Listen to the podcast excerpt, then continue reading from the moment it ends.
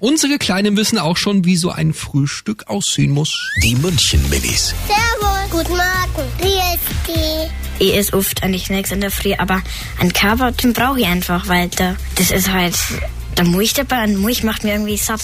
Bei mir ist ein gutes Frühstück halt, wenn es Semen und Brezen gibt und halt auch Nutella. Also ich finde es am besten, das ist leider bei uns nicht so oft, äh, wenn Brezen da sind und Butter finde ich ganz wichtig. Bei mir da gehören oft Ohren dazu.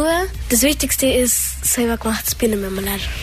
Die München Minis. Auch morgen wieder beim Wetterhuber und der Morgencrew.